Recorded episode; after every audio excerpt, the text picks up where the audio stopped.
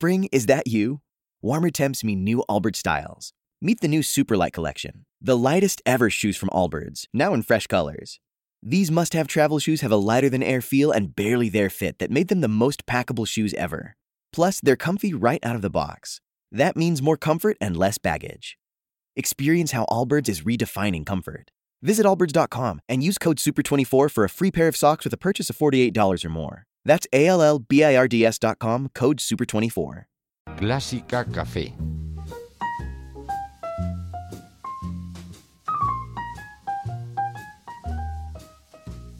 Uf, yo con el frío que hace creo que iba a tocar un chocolate caliente, ¿eh, Ana? Un café, un chocolate, un té, algo así. ¿Tú qué te Yo- pides? Yo soy más de café, ya lo sabes. Yo hoy chocolate. ¿Y nuestro invitado qué, qué- qué va a pedir hoy?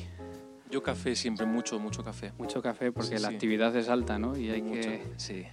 Bueno, estamos, eh, La Voz pertenece a quizá uno de los artistas jóvenes, si se puede decir joven, que yo creo que sí, más consagrados. Es director titular de la Orchestra of St. Luke's en Nueva York, pero en su haber ha dirigido la Orquesta de Chicago, la de San Francisco, la London Symphony Orchestra, la Vienna Philharmonic, eh, la Filarmónica de Berlín, la Concertgebouw de Ámsterdam. ¿Falta alguna orquesta en el currículum? Pues igual falta alguna, seguramente. Pero vamos que no, no hay prisa, no hay prisa. No, no- es tanto la lista que evidentemente es un honor haber trabajado con todos estos grandísimos músicos, pero, pero bueno, digamos que las que casi que las que las que tienen que estar están ahí, ¿no?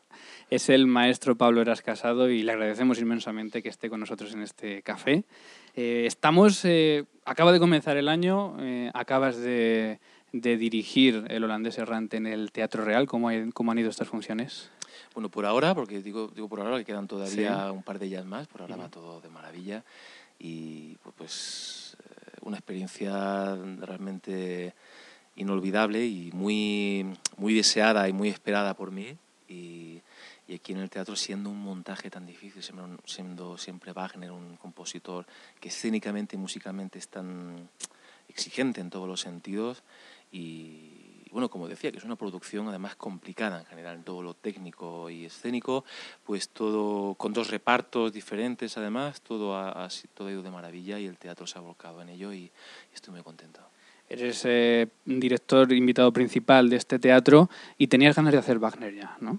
Sí, sí, no tenía prisa por ello, pero, pero ya en este, en este momento que, bueno, aunque has dicho joven, joven artista, joven director, bueno, yo, que, yo creo que ya lo de joven va estando un poco más... La va que- va- va- quedando atrás, pero, pero sí, yo creo que, que después de 21 años que llevo dirigiendo, pues, pues ya se siente una cierta, un cierto pozo ¿no? para, para este tipo de experiencias y, y ha llegado un momento para mí perfecto.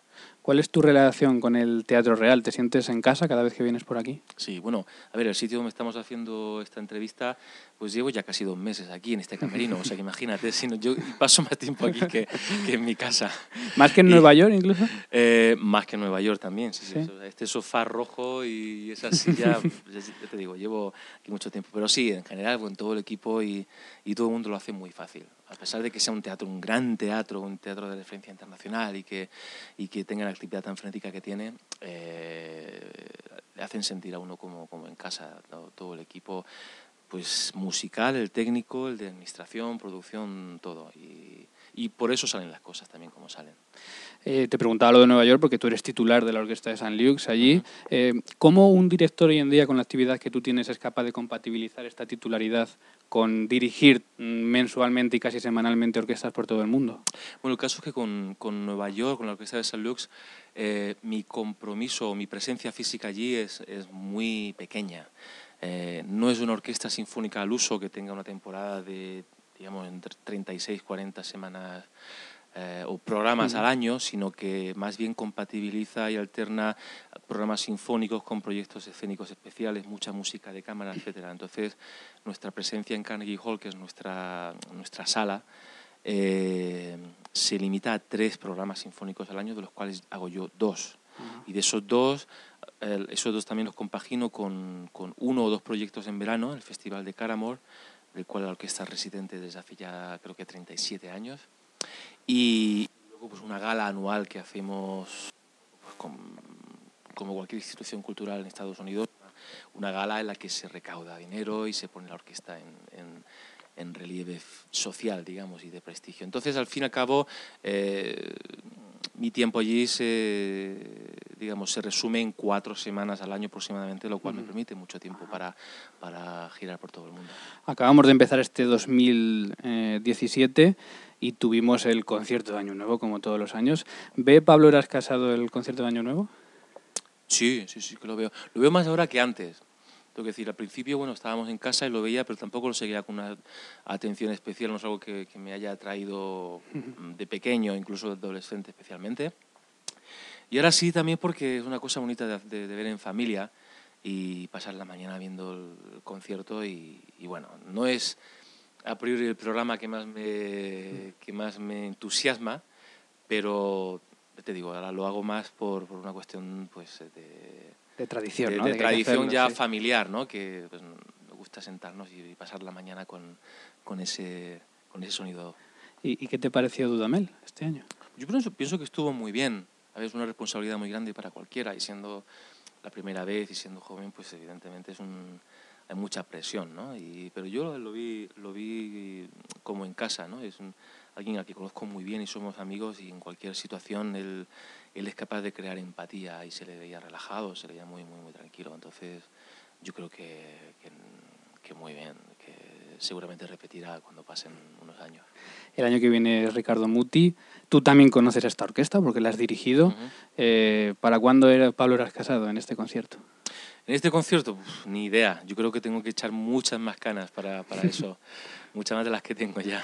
Ya Y- se están atreviendo con artistas jóvenes, o sea que... Sí, lo, lo cual, lo cual mm, yo creo que es un buen paso.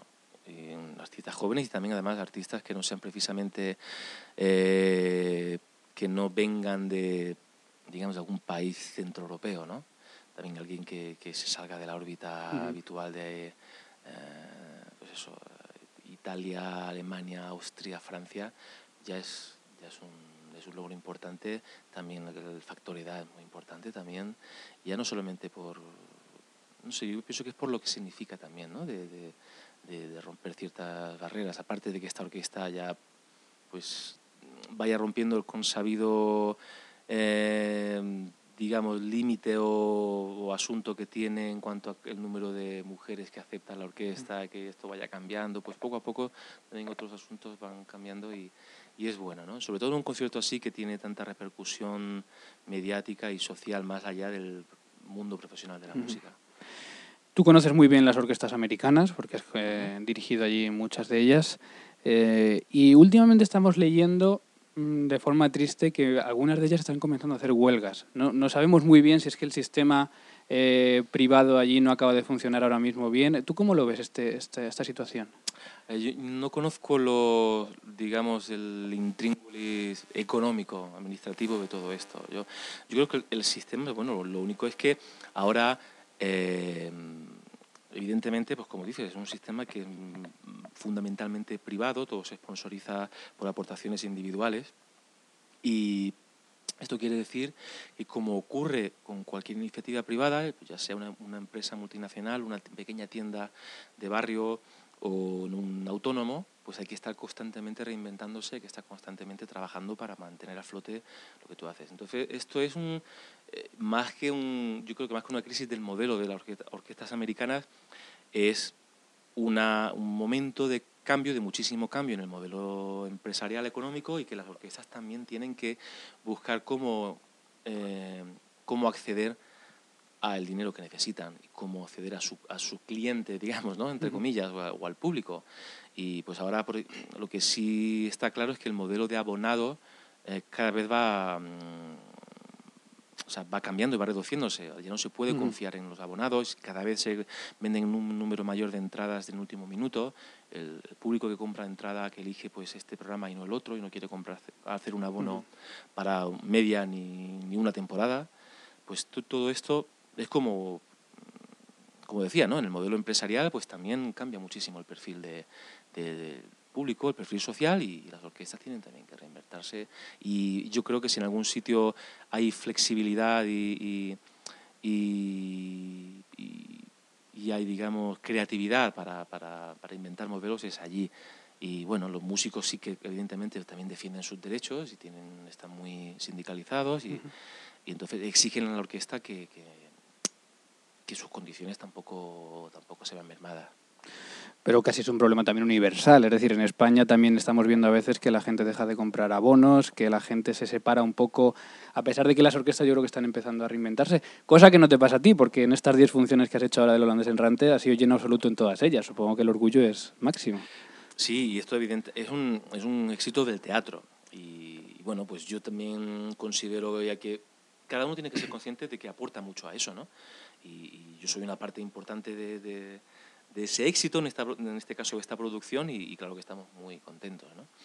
Eh, pero, pero el teatro, por ejemplo, hablando de lo que hablábamos antes, pues también es consciente y, y yo que conozco bien, digamos, eh, cómo trabaja, en qué dirección trabaja la dirección de este teatro, eh, pues sí que te puedo contar que no está sentado en, o sea, no está apoltronado, ¿no? Es en, en, en, Ujú. en el sentido de un teatro que tiene, tiene un prestigio ya cultural, social, que tiene una cierta comodidad financiera. Al contrario, yo, mm, lo que aquí se ve es que está constantemente evolucionando, intentando abrir el teatro a nuevos públicos, constantemente inventando nuevas fórmulas para acceder mediante redes sociales, mediante marketing, mediante eh, muchos tipos de actividades, mediante eh, mm, la posibilidad de poder ver funciones eh, en directo y gratuitamente por internet, etcétera, etcétera, eh, se intenta eh, captar nuevo público.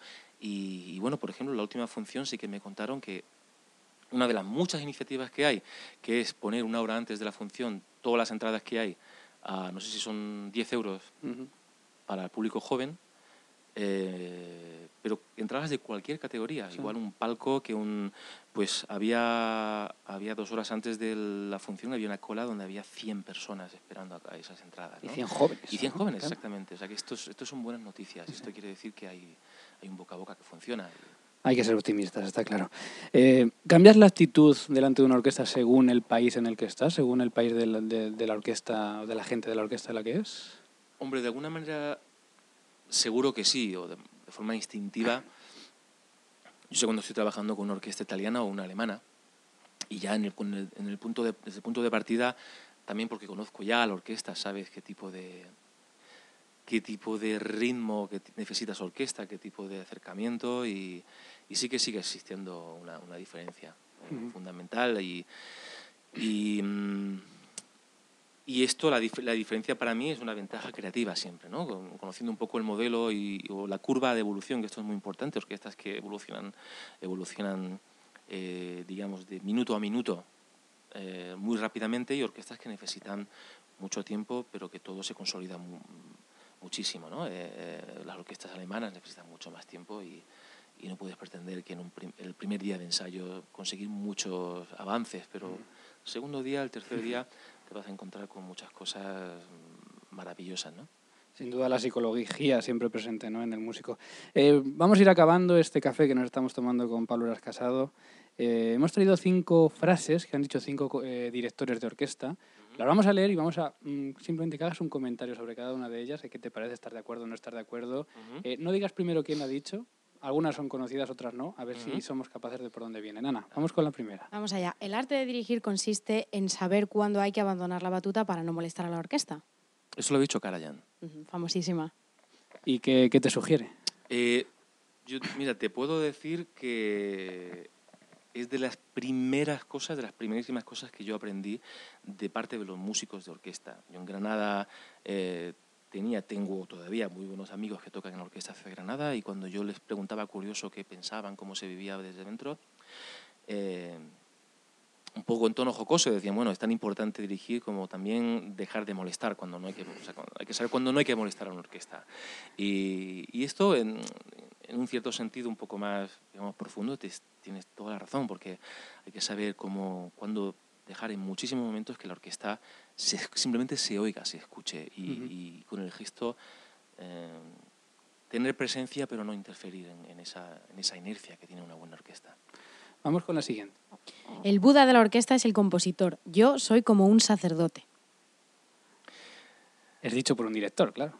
Claro, claro. Sí, tiene, tiene, tiene toda la razón. Eh, Esto en, en definitiva hay que pensar siempre que el, que el genio y que el Dios creador es el, es el, es el compositor y uno es, Ujú. simplemente- es un medium, ¿no? Esto, esto le pega a Chelevidaque, no sé por qué. Pues Ana. Pues es Gergiev. El Gergiev, También.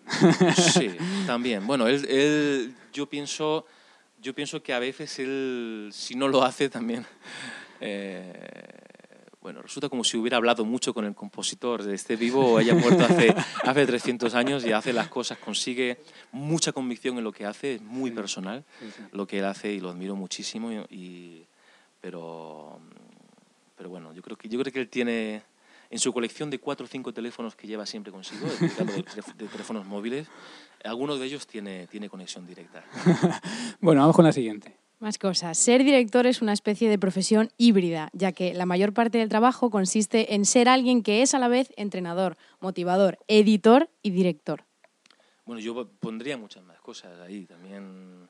No sé, o sea, yo pienso que un director tiene que ser capaz de, capaz de hacer eh, todos los trabajos posibles. Y más en ópera. En ópera hay que ser consciente de que tienes que adaptarte y, y ser parte del equipo de, de todo el mundo. También, también de los que hacen prensa, también de los que hacen la técnica de- de- y de, todo el mundo.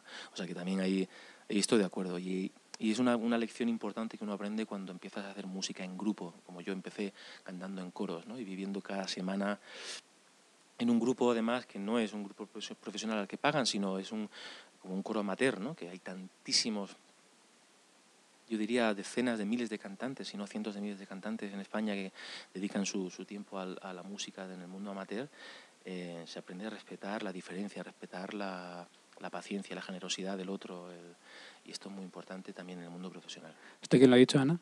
Esto de Michael Tilson Thomas. Ujú. MTT para los amigos. Siguiente. Todo lo que el director tiene que hacer es apartarse y no interrumpir. Mozart ya está haciendo todo el trabajo. Bueno, esto es lo que decía un poco. Sí, lo primero que, decía Karajan de alguna manera, mm, sí, hasta cierto punto, a ver. eh, En el momento, y, y además, esto incluso eh, cuando en gente un poco pues, aficionada o gente en- más o menos entendida diga, bueno, es la orquesta filarmónica de tal o sinfónica de cual, eh, estos ya, ya tocan solos, ya ni siquiera... Bueno. hasta cierto punto. Si me pongo yo, te digo yo que no toca. Hasta cierto punto, hasta cierto punto, ¿no? Porque incluso también cuando sí que es cierto que hay que dejar que la orquesta, como decíamos antes, ¿no? Tenga su, su inercia y sus, que su propio sistema funcione. eh, en el momento en que en el que mm, tú, digamos, dejas de, de ocupar esa, esa, esa presencia, em, la, la orquesta deja de, de respetarte. Una cosa es que tú dejes que la orquesta funcione y que tengas y otra cosa es que, que los dejes, ¿no? Tienes que tener una, una presencia muy fuerte y muy, y muy de- determinante, pero solamente en los momentos que, que tienes que tenerla. O sea que Mozart solo no funciona. Bueno, esto era decir Colin Davis. Y la última, La educación musical es, en realidad, la educación del hombre. que no tiene que ver con la dirección, ¿no? Pero tiene que ver con, con la música. Supongo que estás de acuerdo también. Sí, claro, evidentemente. Mira, y aquí vengo siempre el, el ejemplo de el ejemplo de, de los suizos que hace no demasiado tiempo han incluido la educación musical como la han incluido en su constitución, ya no es simplemente en el plan educativo, sino en la constitución, ¿no? Esto yo creo que, que representa mucho y dice mucho a favor de, de- de esta idea, ¿no? Porque la música y, y también con lo que decía en su frase Michael Tilson Thomas, no, no es solamente educar en, en el lenguaje musical, en estilo, interpretaciones, son valores humanos esenciales que en cada, en cada sala de ensayo de conciertos donde se reúnen más de dos personas a hacer música, hay que desplegar todas las cualidades, las mejores cualidades humanas posibles. ¿no?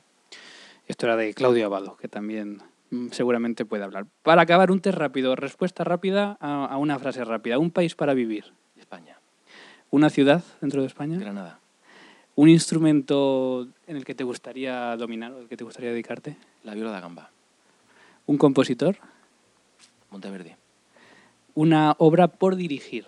Es decir, que todavía no hayas dirigido y que te encantaría. el anillo de los nivelungos, Bueno, seguro que aquí cae pronto. Eh, un director referente para ti. Abado, Y un instrumentista, un, un músico de instrumentista también referente. Gil Shaham, Para acabar, un deseo para la música. que haya mucha por todos sitios y las escuelas aún más. Pablo Eras Casado, ha sido un placer tomarnos este café contigo. Muchas gracias. Igualmente. Gracias. Estáis invitados, ¿eh?